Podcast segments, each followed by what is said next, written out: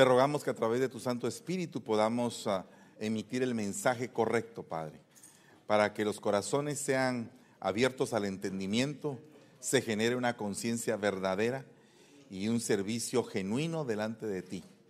Perdónanos, Señor, nuestras faltas, nuestros pecados, maldades, iniquidades, Señor, que constantemente se presentan delante de ti juntamente con el acusador. Pero reconocemos, Señor, que tenemos un abogado y ese abogado intercede por nosotros ante ti. Te rogamos, Señor, que la gracia y la misericordia acampen alrededor de nuestra vida hasta que seamos perfeccionados. Te damos gracias en el nombre maravilloso de Jesús. Amén y amén. Denle un fuerte aplauso al Rey bendito. Aleluya. Puede sentarse, mi amado hermano. Bueno, estamos en una serie que empezamos el día de ayer con los pastores, pero que por alguna razón muy contundente el Señor puso en mi corazón que pudiera seguir compartiéndola el día de hoy. Y es el hecho de que nuestros hijos, eh, principalmente eh, cuando están en una etapa formativa intensa, porque nosotros no dejamos de ser formados hasta el día que partimos de esta tierra. O sea, constantemente estamos recibiendo mensajes que nos van formando, que nos van dando un criterio, ¿verdad? Hasta el día que partimos. Pero hay una etapa como que uno está, como que es una esponja y cualquier cosa que se le pegue uno la absorbe y esa etapa es precisamente en la etapa entre poco más o menos los 5 años y los 18 años, poco más o menos. Entonces esto es algo delicado porque todo lo que pueda entrar a nosotros en esas edades puede marcar el resto de nuestras vidas. De tal forma que eh, pues muchos de nosotros hemos sufrido traumas que quedaron como una marca y acuérdese que la Biblia dice claramente que cuando al Señor le preguntaron cuáles eran las heridas que él tenía en sus manos, él dijo que eran las heridas que le habían hecho en la casa de los que le aman. Entonces muchas veces los traumas son provocados precisamente dentro de nuestra misma casa. No sé cuántos de ustedes en algún momento se recuerdan de una herida que marcó sus, sus vidas provocada por su papá, por su mamá, por un primo, por un tío, no sé quién pudo haber sido, pero la realidad es que el círculo más íntimo es el círculo que muchas veces más lastima. Con esto no estoy diciendo salgan de sus casas y váyanse, no estoy diciendo eso. Estoy diciendo que es parte de un proceso de madurez que todos llevamos, pero que también es parte de un proceso de responsabilidad que tenemos que tener como padres de crear un ambiente, un clima propicio para que nuestros hijos oigan, oigan nuestra palabra. No sé en qué etapa su hijo o su hija se desconectaron. Pero llega un momento en el cual los hijos se desconectan de uno. Y uno está hablándoles, hablándoles, hablándoles, y como que ellos eh, están en otro idioma y uno les está hablando en otro idioma. Y, dice uno, Señor, pero ¿qué está pasando aquí? Y ese es el momento de clamar, es el momento de suplicarle al Señor que te dé la palabra certera para tocar el corazón de tu hijo o de tu hija y abrirles el entendimiento. Porque esa es la etapa más peligrosa, es la etapa de oración. Pero no se trata de que tú empieces delante del hijo a reprender, aunque a veces es necesario, pero que no sea la generalidad, sino que sea básicamente tu intimidad con el Señor la que marque cuál es el idioma que vas a tener que utilizar para que tu hijo te escuche. Entonces, por eso es que eh, yo quiero abordar este tema porque es un tema muy importante identidad y comunicación. Dependiendo de qué tipo de comunicación tengan nuestros hijos, así va a ser formada su identidad. Entonces dice la Biblia en Romanos 12:2, no se amolden a la conducta de este mundo. Al contrario, sean personas diferentes en cuanto a su conducta y su forma de pensar. Así aprenderán lo que Dios quiere, lo que es bueno, lo que es agradable y lo que es perfecto. Fíjese que eso es una demanda, pero eh, yo no sé qué tipo de cristiano quieres tú que sean tus hijos. Esa sería como que eh, una, una meta, saber qué tipo de cristiano quiero yo que sea mi hijo, mi hija. En algún momento de la vida te lo tienes que preguntar. Si tú le estás diciendo o lo estás vacunando en contra del ministerio y le estás diciendo continuamente que los pastores son sufridos, pues él no va a querer ser pastor. Y perdone, hay empleos más sufridos que el de un pastor. Si usted me pone, le puedo hacer una lista, montones de empleos más sufridos que los de un pastor. Pero la realidad es que muchas veces nosotros tenemos la cultura de Egipto metida en nuestras casas. Y los egipcios odiaban a, los egipcios odiaban a los pastores. Eso es lo que dice la Biblia. Entonces el egipcio odia al pastor, pero una vez que el egipcio odia al pastor es el del mundo odiando al pastor. Pero otra cosa es que ya cristiano diga, yo no quiero ser pastor porque no quiero sufrir de odio. Pero la realidad, perdone, aquí no creo que haya una sola persona a la que no hayan odiado más de alguien. O sea, tienes que batallar contra eso en la vida. Tienes que en algún momento recibir que alguien tenga una vibración negativa en contra tuya, una retroalimentación negativa. Tienes que lidiar con eso. Nadie lo va a poder evitar. Porque el mismo Señor lo dejó escrito y dijo, si a la hierba verde le hacen esto, ¿qué no harán con la hierba seca? Si al árbol verde le hacen esto, ¿qué no harán con el árbol seco? O sea, refiriéndose a él mismo, o sea, que si a él lo odiaron, ¿qué privilegio tendríamos que tener nosotros para que nosotros no nos odien? Entonces la realidad es que muchas veces como padres acoplamos nuestra manera de pensar a la filosofía del mundo. Y como padres religiosos, entre comillas, cristianos, nos acoplamos a una manera de pensar que les queremos decir a nuestros hijos cómo comportarse como cristianos, siendo nosotros no muy cristianos. Eso es delicado. Porque entonces, ¿cómo puedes tú trasladarle algo a alguien que tú mismo no lo estás eh, viviendo? O sea, yo me refiero de que Dios sabe que tú no eres perfecto y tus hijos también lo saben. Pero tus hijos ven la lucha que tú haces. Tus hijos ven el esfuerzo, la gana, eh, eh, la entrega, la valentía, el coraje para mantenerte. Por ejemplo, alguien podría decir, mire, miren, mis papás les costó su matrimonio, pero valientemente se dispusieron a estar juntos hasta que se hicieron viejitos. Es una lección de vida. Pero tal vez nunca han tenido la oportunidad de ambos padres sentarse con sus hijos y decirles, ¿saben una cosa? Hemos aprendido esto de nuestra vida, de nuestro problema, de lo que ustedes han visto, hemos sacado esto.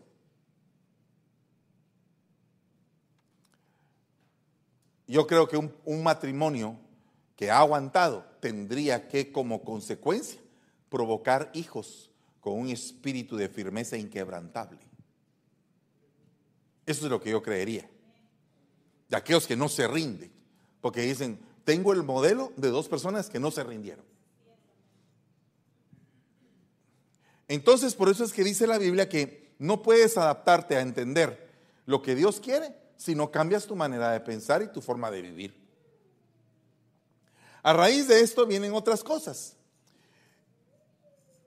¿Cómo nos comunicamos con ellos y qué piensan ellos de nosotros? Para eso, me tomé el tiempo para hacer un listado de preguntas que el día de ayer los jóvenes empezaron a responder y que como me gustaría que usted bajara el foro que hubo y que pensáramos nosotros, a ellos les tocó el día de ayer hablar, ahora me toca a mí, pero también le tendría que tocar a usted hablar en su casa con respecto a estas preguntas. Porque creo que estas preguntas nos envuelven a todos. Y mire lo que dice, ¿cómo nos reflejamos como cristianos a nuestros hijos. ¿Qué tipo de cristianos creen nuestros hijos que somos? ¿Será que nuestros mismos hijos piensan que somos hipócritas? ¿Será que nuestros mismos hijos creen que nosotros solamente somos practicantes de una religión y no de una relación? ¿Será que realmente nuestros hijos piensan que ser cristianos representa nuestro trabajo, nuestra forma de vida? En mi caso, por ejemplo, ¿será que mis hijos piensan que yo soy cristiano porque el ser cristiano a mí me da de comer? Sí, lo hablo claro. O sea, si yo estoy trabajando a tiempo completo en la obra, pues yo, por el hecho de ser cristiano, nacido de nuevo y ser un pastor, pues vivo de poder sembrar la palabra en las personas. Amén. Pero el punto es, ¿qué piensan mis hijos?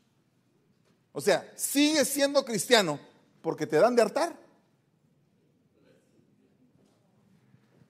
Pregunto. Otra cosa, ¿qué se obtiene al ser cristiano en una comunidad mundana? ¿Qué es lo que ellos reciben? Al llegar a la universidad, al llegar al trabajo, y cuando ellos les preguntan, mira, ¿por qué no haces? Es que, es que soy cristiano. Pero ¿cómo lo dicen? ¿Soy cristiano? Eh, eh, es que soy cristiano. O, eh, es que eso me lo prohíben. Es que fíjese, fíjese que querés jugar. Eh, no, ¿por, qué no, no, puedo jugar? Eh, porque yo no puedo usar pantalón. Solo puedo usar falda. ¿Y, pero, ¿y por qué solamente de falda puedo usar? Porque me lo prohíben. ¿Y quién te lo prohíbe? ¿Quién te dijo eso? Entonces, ¿cómo es que encajan nuestros hijos? Usted se ha preguntado, ¿qué enfrentan? ¿Qué batallas se enfrentan? ¿Será que ellos tienen eh, entendido en sus vidas el código del sufrimiento por Cristo? ¿La doctrina del sufrimiento por, por Cristo? ¿O será que ya empezó a crearse una generación donde el sufrimiento no lo ven como un galardón? ¿Será que la mente adormecida de esta generación está provocando esto? ¿Saben nuestros hijos que son distintos a los demás? ¿Tú se lo has hecho saber? O por el contrario, cuando hablas con ellos, tú sos igual que ese que anda contigo. Y tal vez el niño se está esforzando por no ser como el que anda con él. Pero no tiene otro amigo que lo acepte más que el amigo que se droga, el amigo que se pierde. Es el único que lo acepta.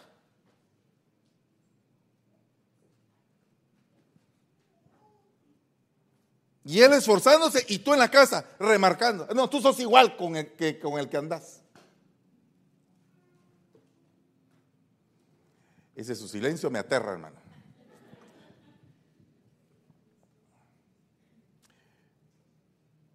¿Por qué son distintos nuestros hijos? ¿Será que realmente son distintos? ¿Será que realmente viven en un hogar distinto?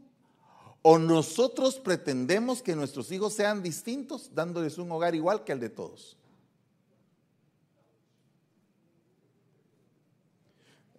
Pregunto, porque esa es la inquietud de un joven. Yo me puse por un momento y le dije, Señor, eh, por favor, dime qué es lo que un joven piensa, cuáles serían sus preguntas. Y le puedo decir que estas son cortas a las preguntas y a las dudas que ellos tienen. Y nos responsabiliza a nosotros el Señor que dice, a los que dudan, convénzalos. Y le puedo asegurar que estas no reflejan en un, ni siquiera en un 50% lo que los jóvenes están pasando. ¿De qué les sirve a los jóvenes ser diferentes? ¿Qué ganan ellos con ser diferentes? ¿Qué ganan, ellos con no drogarse? ¿Qué ganan ellos con, con no ir a, a, parrandear, con no decir malas palabras? ¿Qué ganan? ¿Saben ellos qué es lo que ganan? ¿Les interesa la ganancia que van a obtener al no hacerlo? ¿Les has hablado tú de su planificación de vida? ¿Les has hablado tú de su presupuesto? ¿De cuánto pueden ganar? ¿Cuánto pueden gastar? ¿Qué es lo que anhelan? ¿Cuáles son sus sueños? ¿Has oído tú? ¿Te has sentado con ellos? Perdón, no vengo en un plan de acusación porque, hermano, la prédica es para ambos lados. Pero, pero alguien tiene que decirlo. ¿Les perjudica a ellos ser cristianos en una sociedad mundana? ¿Los excluye? ¿Los hace víctimas de bullying? ¿Se burlan de ellos?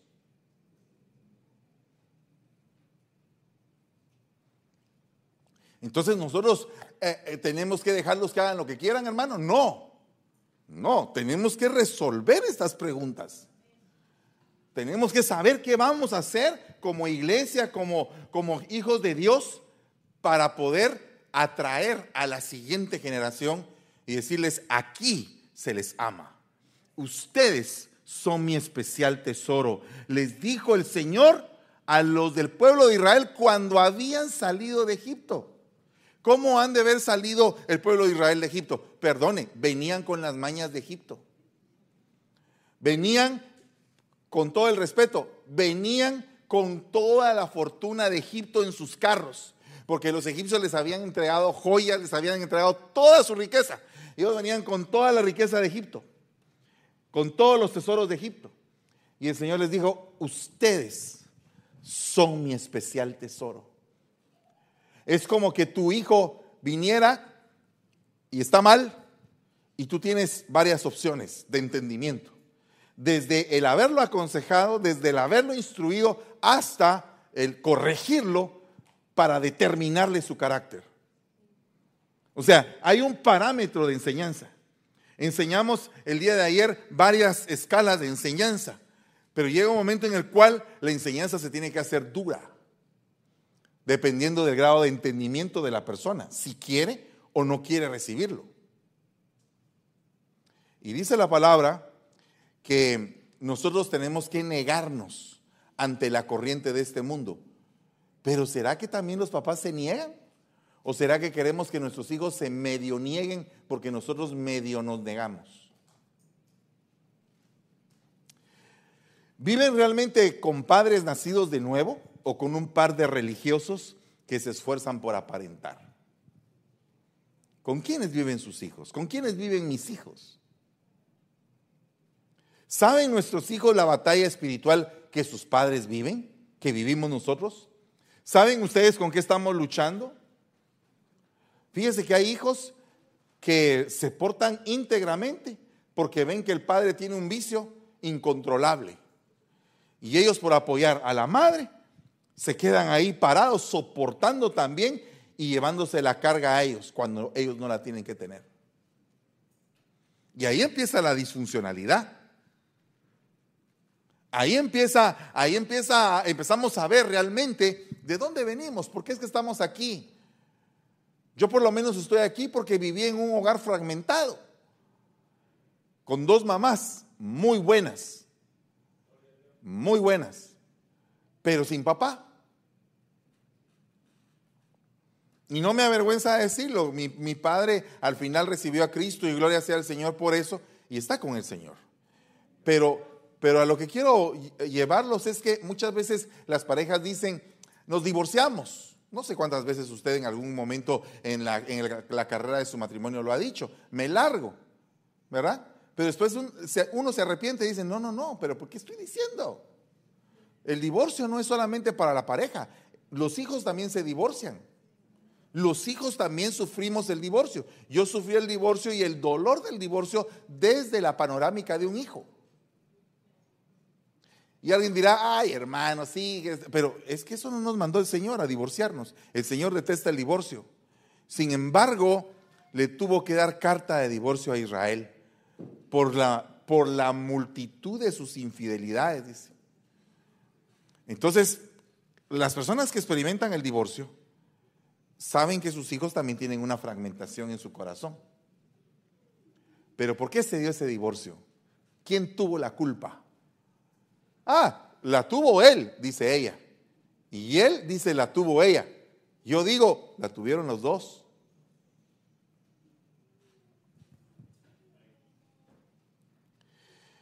¿Será que entienden la batalla espiritual tus hijos? Amparamos nuestras faltas en que ellos deben de tener su propio encuentro con Dios, con Jesús. Por ejemplo, tu hijo te dice, mira, papá, pero tú tienes eso. Sí, pero, pero Dios es personal. Tú tienes que tener tu encuentro con Cristo y yo déjame a mí como estoy. No.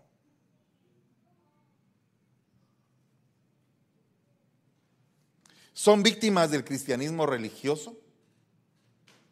Son víctimas del cristianismo social.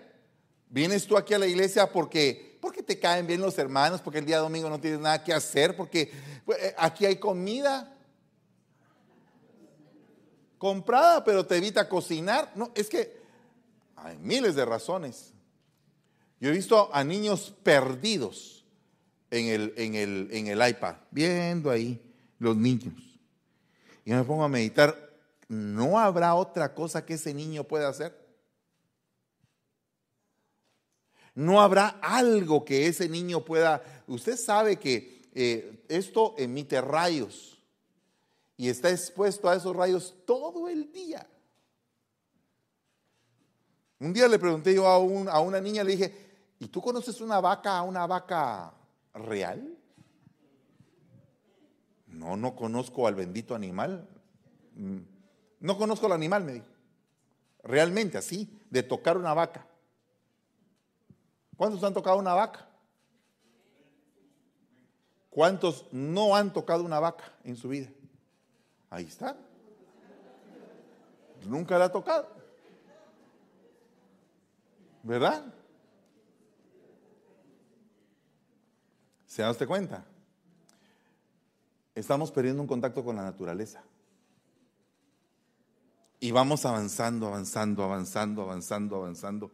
Y creemos que vamos en una corriente adecuada de tecnología.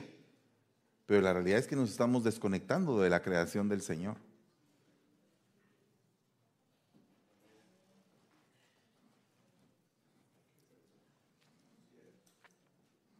¿Cómo deben de integrarse los jóvenes verdaderamente a una comunidad cristiana?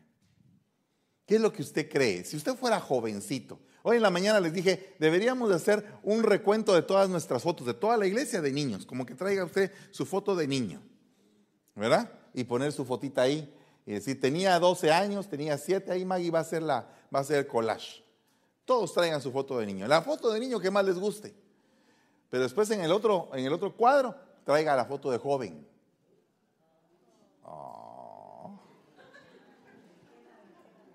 Hace un momento le dije yo ayer, mi Leiva estaba allá y le dije, hijo, aunque tú no lo creas, algún día yo fui delgado, le dije. Y él se me quedó viendo así con una extrañeza, así como que, ¿será? ¿Será posible eso? Entonces le dije, voy a, voy a nutrir tu fe, le dije. Saqué mi celular y le enseñé una foto de cuando yo era delgado aunque usted no lo crea, era como Yeshua o más delgado que él. Fíjese, casi volaba en aquel tiempo. Usted también fue delgado, ¿por qué se ríe de mí? Algún día usted fue delgado. ¿Verdad? Ah, aquel sigue delgado. Pero hay gente que no engorda, que come y come y come. Yo quisiera tener esa virtud, comer y no engordar. El punto no es ese, hermanos. El punto es cómo integramos a nuestra juventud a la iglesia. No se trata de un método de mercado, no se trata de ofrecer aquí playeras eh, tipo rock and roll o rock. No, no, no es eso. No es eso. Se trata de que ellos realmente encuentren un lugar donde se encuentren con el Señor. Donde se encuentren con el Señor como Dios les habla a ellos. Como Dios les habla a ellos. ¿Qué les vamos a ofrecer? ¿Ilusiones o verdades? ¿Qué está esperando un joven? ¿Un lugar donde están obligados a venir o un lugar donde disfrutan estar?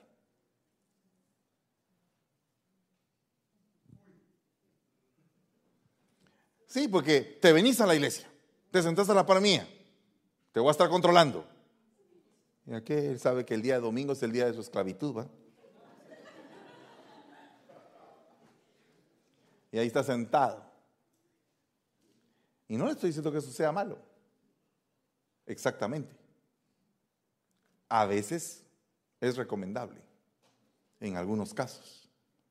Pero si tú lo aplicas para todas las estaciones de su vida, por ejemplo, tú le puedes decir, mira hijo, ¿te has dado cuenta de la libertad que tienes? ¿Te has dado cuenta que tienes libertad en esto, libertad en esto, libertad en esto, libertad en esto, libertad en esto? O sea que tú manejas una libertad bastante amplia. Pero dentro de la libertad que vives en este país de los Estados Unidos de América, hay lugares donde tú no te puedes estacionar con el carro, aunque tú tengas libertad, porque ahí hay un rotulito de una persona con silla de ruedas y ese lugar se le llama handicap. Entonces tú puedes tener ciertas libertades, pero tu compromiso mientras estés en este techo es tu devoción al Señor, que es quien nos ha dado todo. Porque tienes que crear conciencia en ellos. Tienes que crear conciencia. O sea, no los puedes dejar a una vida libertina. O sea, cuando yo estoy hablando de un lugar donde ellos vengan a disfrutar, es donde tú les traslades una conciencia adecuada para que sepan entender lo que están haciendo el día de hoy. ¿Estará Jesucristo presente en sus vidas realmente? ¿No será que tendríamos que tener una, un evento juvenil donde volvamos al Señor, padres e hijos? Donde un día estemos realmente relajados y bajemos las armas, tanto hijos como padres, y podamos volver a tener una charla. ¿Con quién se identifica más tu hijo? ¿Con la comunidad cristiana o con la comunidad mundana? Y si no se identifican con la cristiana, ¿por qué será? Entonces, a raíz de esto, de estas preguntas, yo me hago estas otras. Fíjese que encontré en el internet esta, esta página, Cristianos Perseguidos. Ahora me pregunto, ¿será que nuestros hijos son cristianos perseguidos? ¿Será que tú lo eres? ¿Somos una minoría o somos una mayoría? ¿Estamos siendo discriminados por nuestra fe? ¿Somos peces en contra de la corriente? Son preguntas que te debes de hacer para saber cómo vivir tu devoción, tu, devocional diario, tu vida en Cristo. Porque todos tenemos pruebas, hermanos. Por eso es que se me, se me volvió otra vez en mi corazón activar el deseo de levantar una escuela de padres. Para que podamos aprender de, de vuelta a educar o reeducar a nuestros hijos en la disciplina y amonestación del Señor, en el amor de Cristo. Perdone, algunos ni siquiera tienen bien fijo ese concepto, piensan que la disciplina y amonestación del Señor es solo a golpes. Pero la Biblia no dice eso. ¿Acaso Dios te trata, te trata inmediatamente a golpes? ¿No te da un tiempo? ¿No te da diferentes consejeros? ¿No te envía mensajes a tu corazón, a tu vida? ¿No te da señales? ¿No te provoca conciencia de que estás en un momento malo? O sea, eh, o sea, el azote no viene inmediato, porque la Biblia dice que Dios al que ama lo azota. O sea, el azote también es bueno, según lo que dice la palabra. Pero ¿será que el azote es inmediato o es la consecuencia de una cantidad de veces que se te habló, que se te instruyó, que se te enseñó, que se te dio cariño, que se te motivó? Entonces, acerca de la comunicación, porque yo creo que el vínculo aquí que tenemos que mejorar es cómo comunicarnos. Tú hablas en chino y tu hijo habla español, no te va a entender nada. Créamelo. Por ejemplo, tú puedes orar con tu hijo, le pones manos y empiezas a hablar lenguas y te fluye la lengua. Y tú dices, puchica, qué tremendo el poder del Espíritu operando sobre mi vida con mis hijos. Pero no los amas. De nada me sirve a mí hablar lenguas espirituales y angélicas si no tengo amor. O sea que el don tiene que ir sujeto al fruto. Porque no dice por sus dones los conoceréis. Dice por sus frutos los conoceréis. Entonces, tú puedes tener muchos dones. Dice la Biblia, podría trasladar a los montes, a otro lado y todo. Trasladar a los montes significa el don de fe. Pero si no tengo amor, ¿de qué me sirve? Entonces, tú, tú sujetas el don a los frutos. Por ejemplo, el don de dar. Dar con amor, dar con gozo, dar con paz, dar con paciencia, dar con benignidad, dar con bondad, dar con fe. Entonces tú sujetas tu don a los frutos. Y así es como te vas a potencializar. Entonces nosotros tenemos que tener un plan para poder hablar con ellos. Un momento. Porque el momento en que tú estés hablando con ellos, los estás influenciando. Por ejemplo, tú no puedes educar igual a una mujer que a un hombre, porque la mujer tiene que ser ayuda idónea del marido, pero el hombre tiene que ser cabeza, tiene que tener una cultura más más amplia, más general, más de guianza, más de dirección, más que lo tenés que soltar un poco más que a una mujercita. Alguien diría, sexista, diría un joven. Somos iguales. La Biblia dice que no. La, la Biblia dice que los dos somos seres gloriosos. Tanto el hombre como la mujer son seres gloriosos. La Biblia dice, una es la gloria del hombre, otra es la gloria de la mujer. Los dos son seres gloriosos. ¿Cuántos dicen amén a eso? Pero son distintos en gloria. Alabado sea Dios. Son seres distintos en gloria. Ah, significa entonces, hermano, dirá alguna hermana, que mi marido es una, una gran gloria y yo soy una glorita. No, hermano. Son seres diferentes en gloria, o sea, con funciones diferentes. Funciones diferentes. Un, un día me dijo mm, una persona, tú puedes, me dijo, enseñándome, tú puedes ser papá, porque creciste como papá y para papá desde que eras niño, porque eres hombre. Pero no puedes ser mamá. En el ámbito espiritual sí se puede. Porque un ministro como Pablo dice sufre dolores de parto para que Cristo sea formado en vosotros. Entonces, los dolores de parto ¿qué? Son propios de una madre. Los cuidé como una madre consuela a sus hijos, dice en, otra, en, otro, en otro versículo. Y también los engendré como padre por medio de mis prisiones. O sea que el ministro espiritualmente puede cubrir áreas maternas y áreas paternas. Pero biológicamente y almáticamente es diferente. Entonces, un niño tiene que ser educado como niño y una niña como niña. Y no podemos mezclar los dos tipos de, ubicas, de, de sexo en ese sentido. ¿No sabe usted que el hijo mayor tiene una educación diferente al hijo menor? ¿Sabe usted que el hijo menor recibe mayores beneficios porque usted está más maduro que el hijo mayor? pero el hijo mayor tiene derechos de primogenitura.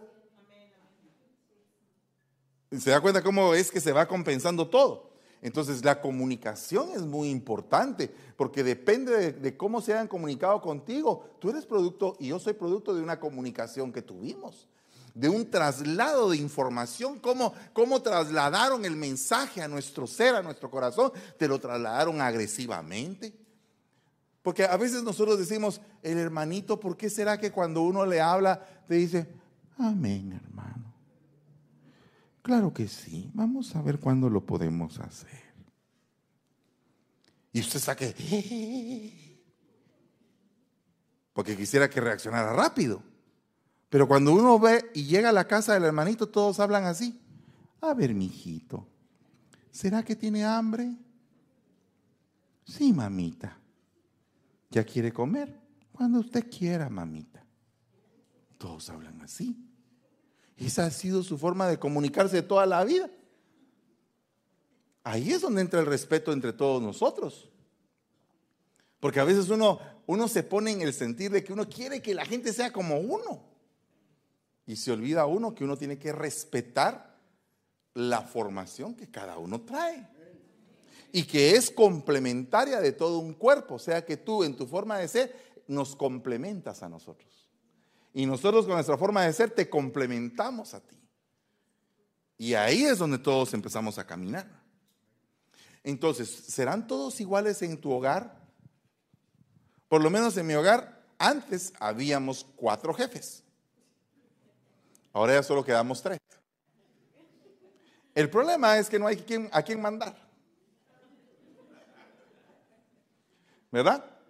Pero, pero todos tenemos una, una muestra de un liderazgo bien notorio.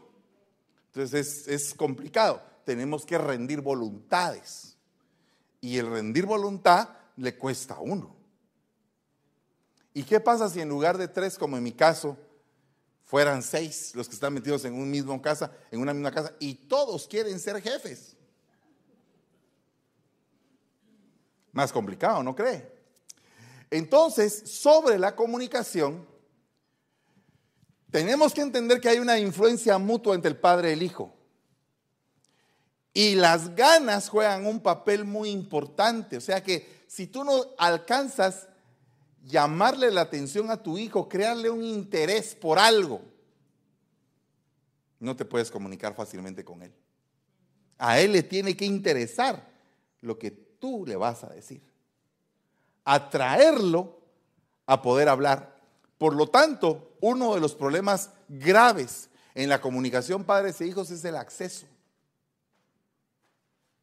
El acceso. ¿Será que tienes tiempo para poder hablar con ellos? Tiempo.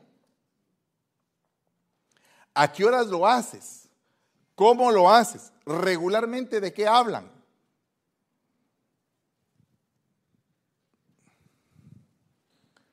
La forma en que se habla y el volumen y el tono de voz son decisivos. Porque si el niño llega, mami, ¿qué crees? Nada.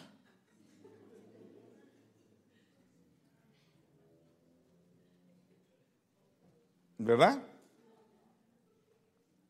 Pero si de pronto te encuentras con que hay un lugar en tu casa donde tu alma descansa, de todo el trajín de la calle, hay un lugar en tu casa donde vienes derrotado o derrotada y tú encuentras esa pomadita, ese bálsamo en tu casa, donde te entienden que vienes de una gran batalla. ¿Qué pasa cuando un padre y una madre proveen de eso, de ese recurso? Que el niño, que la niña, cuando lleguen a la casa, se sientan que llegaron a un lugar de descanso, de reposo. No que cuando vienen de la gran batalla de la calle y entran a la casa y encuentran la Tercera Guerra Mundial. ¿Usted cree que eso no pasa? Hay jóvenes que vienen de la calle con una gran batalla, pero no encuentran el descanso en su casa. Entonces deciden entrar y salir otra vez corriendo porque no encontraron el reposo ahí.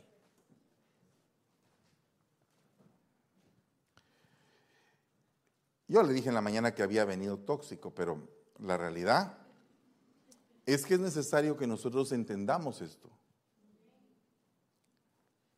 ¿Cómo es que te, comunicas? ¿Claramente o confusamente? ¿Cómo expresas tú el panorama? Porque, ¿cómo sería una manera de expresarse confusamente?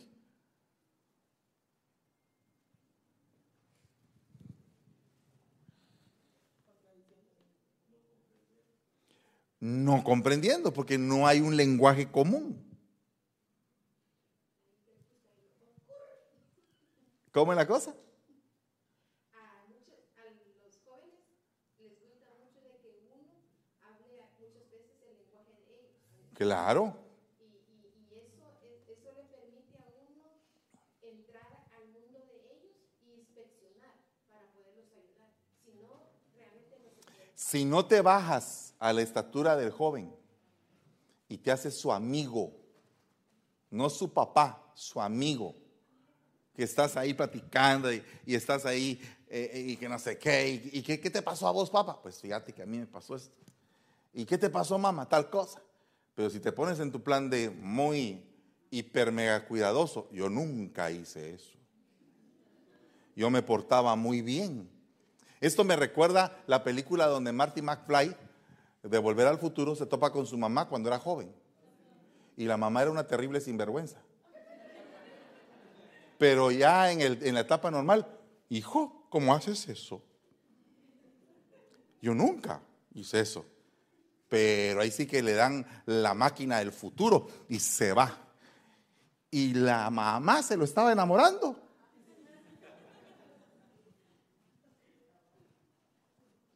En su ropa interior decía la marca, ¿va? Calvin Klein. Calvin le dice, ¿por qué me estás diciendo Calvin? No me llamo Calvin. Es que vi en tus interiores la Calvin.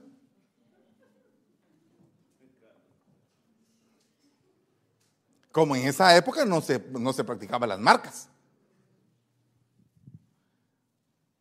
Entonces, ¿qué pasaría si de repente tenemos una máquina del futuro?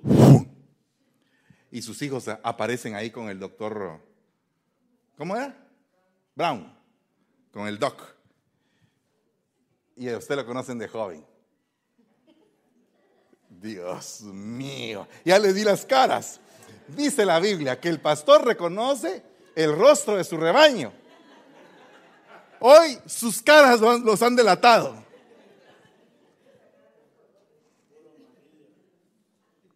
¿Verdad? Aquí hay una roja ¿eh? que está pensando. Mi mamá decía, hay en Guatemala un dicho, el que solo se ríe. De sus picardías, se acuerda, decía.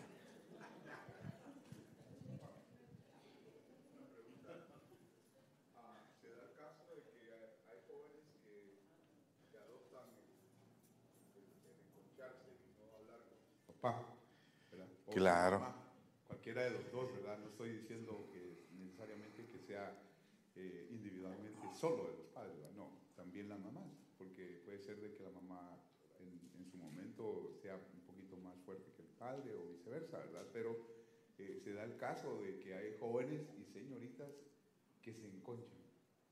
Y sí. Que no quieren hablar. Eh, pero por, pero ¿por qué? O sea, ¿por qué se enconchan? ¿Eran enconchados desde que eran chiquitos? ¿Por qué se llegaron a enconchar? Porque en algún momento el papá les predicó de esta manera. ¿Sabes una cosa? Yo era un drogadicto. Aleluya. Y gracias al Señor, aleluya, yo cambié. Y el huiro. ¿What? Porque, uno, de joven es insolente, hermano. Es así como que muy subidito. Ah. Yo soy el mero mero, yo, yo me las sé todas. Yo controlo el clavo. Están bien clavados, pero ellos controlan su clavo. No necesitan de nadie. Ah, no, yo conozco eso. ¿Verdad? ¿Sabe por qué lo conozco? Porque fui así. Y después se da una la quebrada de cara. Y le duele. ¿Mm? Pero te duele ya que tenés tu vida arruinada. Que ellos están riendo sin saber ni de qué. Pero, pero aquí los tengo bien controlados. Ah, te están hablando, te están diciendo. Eh, ya van tres a uno. ¿no? Pero, pero el problema es que no sabemos el código de ellos. Tenemos que aprender a entender el código.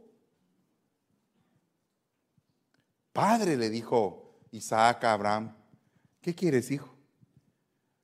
Eh, ¿no trajiste el cordero para el sacrificio?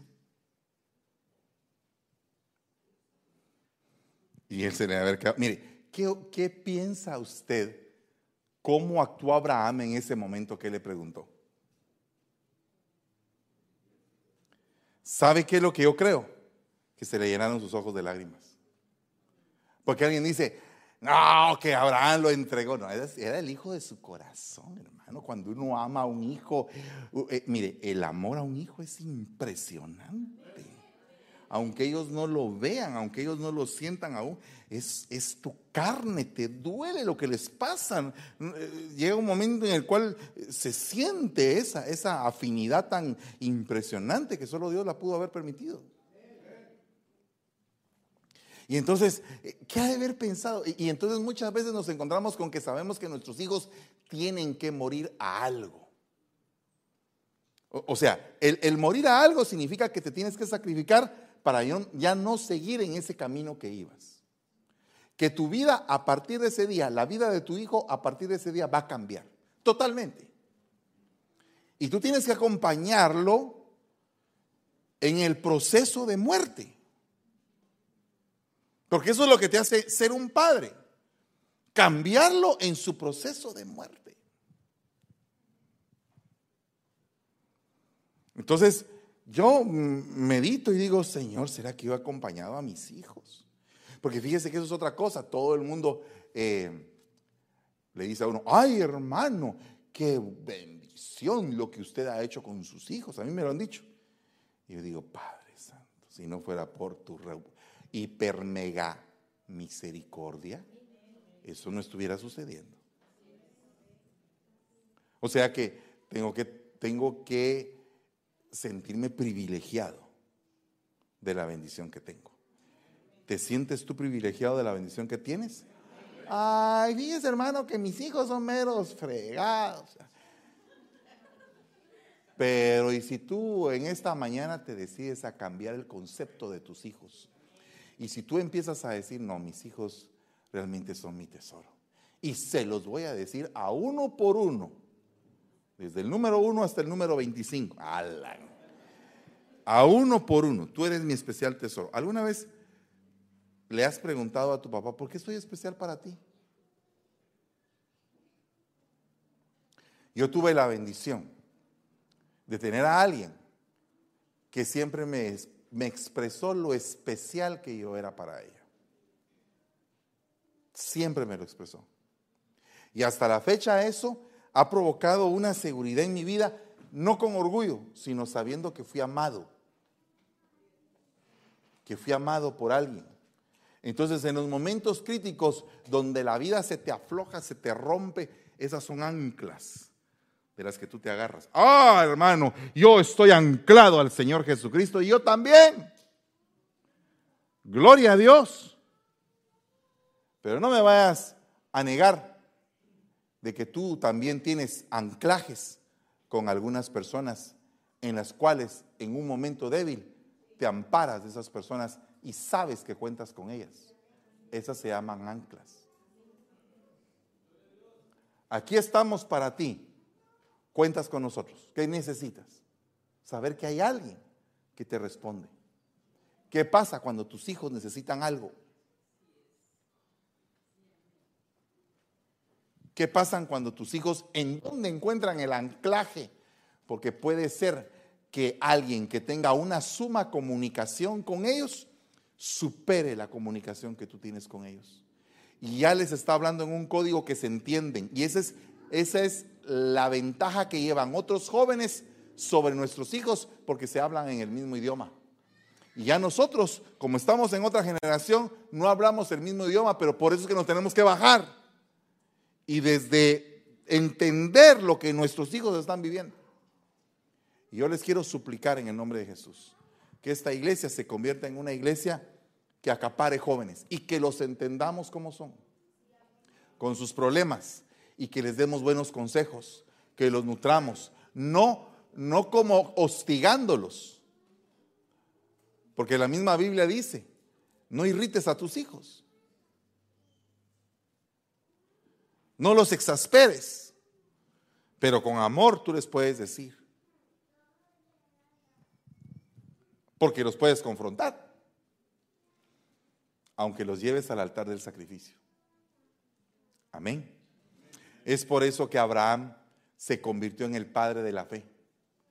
Porque con esta actitud de entregar a su hijo, se comparó con el corazón del Padre, de Dios Padre, entregando a su hijo en la cruz, en el mismo lugar, en el monte Gólgota. Entonces, esta mañana yo quiero invitarlos a todos a que practiquemos el lenguaje que nuestros hijos pueden escuchar y nos convirtamos en amigos de ellos. Amigos, los mejores amigos que ellos puedan tener. Que seas tú, que sea su mamá. Amén. Pónganse de pie en el nombre de Jesús. Repartan los elementos de la Santa Cena y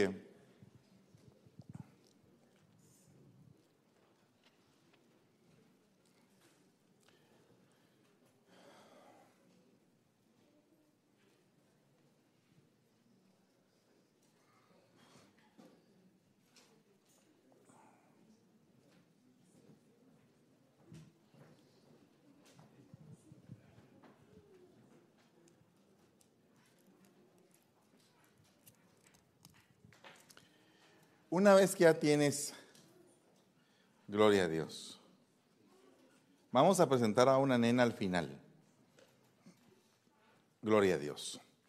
Una vez que ya tienes los elementos, si deseas venir al frente y pedirle al Señor algún cambio, puedes venir con toda libertad y decirle, aquí estoy. Y pedirle al Señor misericordia, para que Él pueda mejorar tu comunicación. Si la comunicación está terriblemente rota, que este sea un tiempo en el cual Dios te use para poner las palabras correctas. Que tus hijos digan, ¿qué le pasó a mi mamá? ¿Qué le pasó a mi papá? Qué raro me están hablando. Antes no me hablaban así. Pero lo que estás haciendo es conquistándoles el corazón. ¿Sabes una cosa? A diferencia del amigo que tienen en la calle, tú los has visto desde que nacieron. O sea que tienes una gran ventaja. Lo que pasa es que el enemigo te ha hecho ver como que esa ventaja no la tienes. Pero tienes una gran ventaja. Y sabes otra cosa, parte del espíritu de Elías es que tus hijos vuelvan a escucharte otra vez a que puedas tener una plática, un día de relax, donde todos se puedan reír, donde todos puedan disfrutar, donde no sea ese ambiente cargado de discusión. No sé cuál sea el código que tú les estés enviando a tus hijos, pero a, veces el código se llama estrés, afán, ansiedad, opresión. Entonces tus hijos, cuando te oyen a ti, te sienten tan cargados que mejor ya no te quieren cargar más porque piensan que no puedes. Otras veces tus hijos se van a acercar para ver si te pueden ayudar. Papi, ¿estás cansado? ¿Estás triste? ¿Qué tienes? Estás logrando que tus hijos también se preocupen por ti. Que les interese tu bienestar. Eso es, eso es una ganancia, hermano. Que un hijo te pregunte, ¿cómo te sientes? ¿Estás bien? Es un bienestar. Y eso tenemos que alcanzarlo, hermano como congregación tenemos que alcanzarlos. Y todos los que están aquí al frente, que han evidenciado el problema, van a conquistarlo. Van a conquistarlo.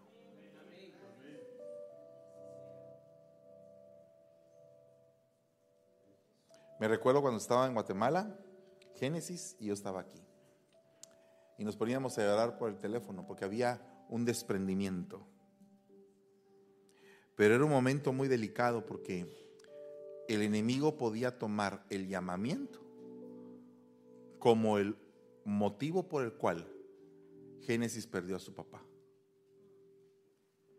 Entonces era un momento muy delicado. Y fueron dos años y medio. Y yo dije, Señor, eh, tengo que hablar con ella. Y entonces hablaba con su mamá y hablaba con ella, hablaba con su mamá, porque el, el nene todavía era muy chiquitito.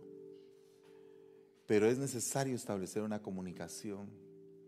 Aunque fuera en lágrimas, yo le decía, estas lágrimas que estás derramando va a ser lo que va a fertilizar la tierra para que esto crezca. Y cuando esto crezca va a ser diferente. Pero tenemos que amar al Señor. Acuérdate que por el Señor debemos de sufrir con alegría. Acuérdate que por el Señor tenemos que entregarnos. Que por el Señor, porque Él se entregó por nosotros, Él nos amó primero. O sea, en poco podemos devolver lo que Él nos ha dado, en poco. Estamos endeudados con alguien que no nos está cobrando la deuda, con alguien que nos ama, pero que quiere que si en nosotros Él se sembró, nosotros demos fruto y fruto en abundancia. Padre, en el nombre de Jesús bendecimos este momento, Señor. Te ruego que una vez más, Padre, nos presentamos con una serie de situaciones que no se han arreglado en nuestras vidas.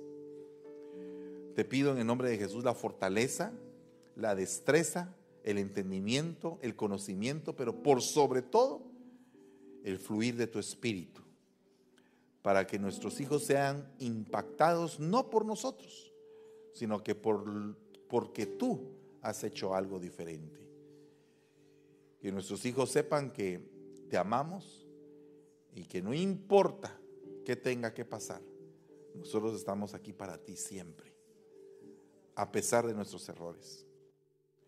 Porque el mismo Señor, la noche en que iba a ser entregado, tomó el pan y dando gracias lo partió y lo entregó a sus discípulos diciendo, tomad y comed todos de este pan, pues esto es mi cuerpo, que será entregado por ustedes para el perdón de los pecados. Hagan esto memoria mía, dice el Señor. Comamos del pan.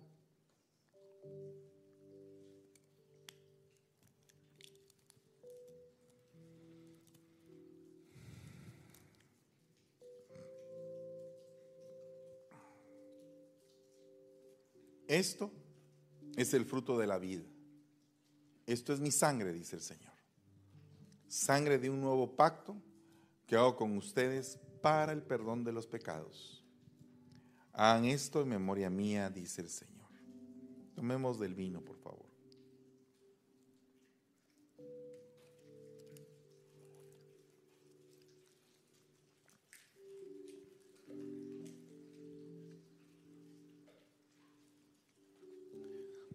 Señor, te damos gracias y te bendecimos esta tarde.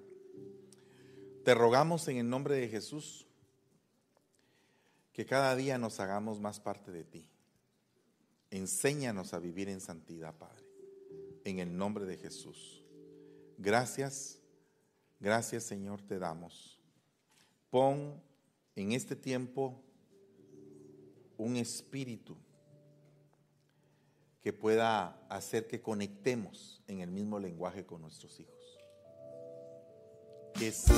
Una palabra que a mi corazón